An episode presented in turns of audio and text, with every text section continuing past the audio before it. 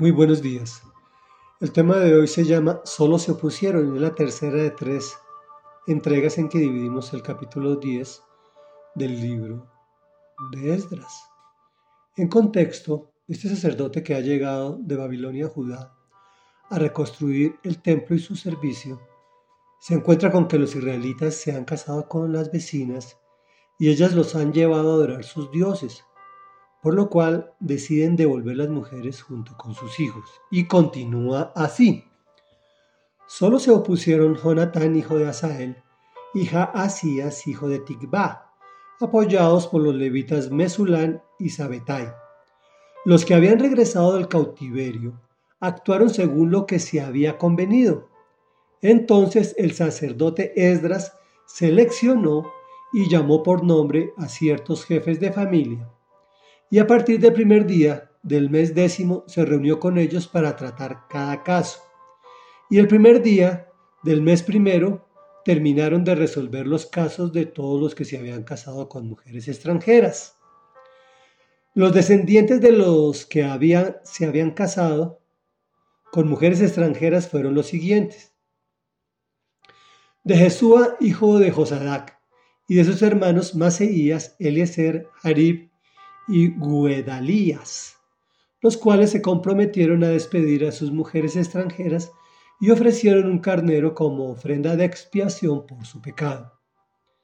No vamos a leer toda la descendencia, solamente los jefes, de Imer, de Harín, de Pasur, de los levitas, de los cantores, de los porteros y de los demás israelitas. Todos estos se habían casado con mujeres extranjeras y algunos habían tenido hijos con ellas. Comentario.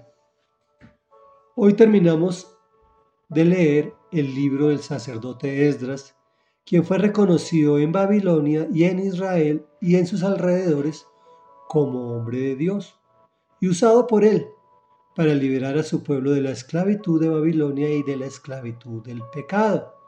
Como podemos observar en la lectura, todo el pueblo, todos se casaron con esas mujeres.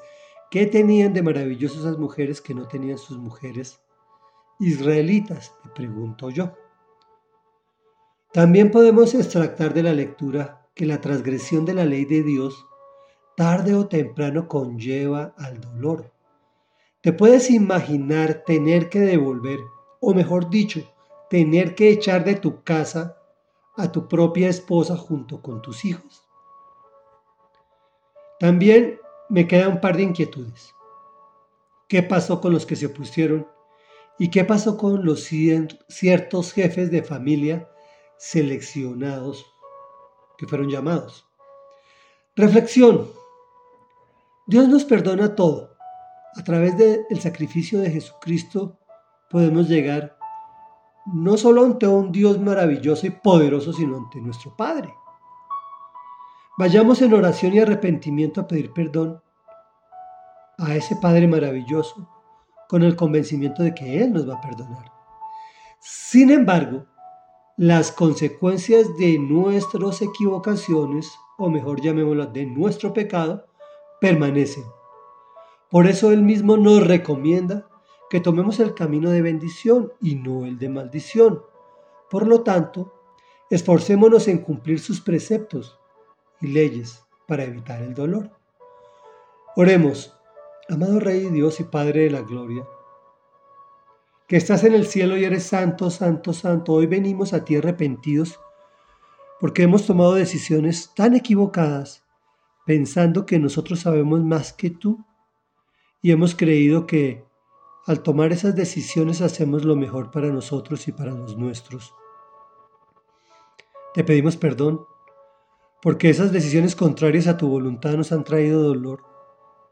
Hemos contaminado nuestros hogares, hemos contaminado nuestras finanzas, hemos contaminado la religión que practicamos, hemos contaminado, Señor, todo, Señor, inclusive hasta nuestra propia relación personal contigo, nuestro país y nuestro planeta. Hoy venimos arrepentidos en el nombre poderoso de Jesús a pedirte perdón Míranos a través de la óptica de tu Hijo Jesucristo, quien nunca pecó, y pagó por lo que nosotros no podíamos pecar. Y es en su nombre que nos atrevemos a venir a ti confiados de tu amor, tu bondad y tu perdón. Amén y amén.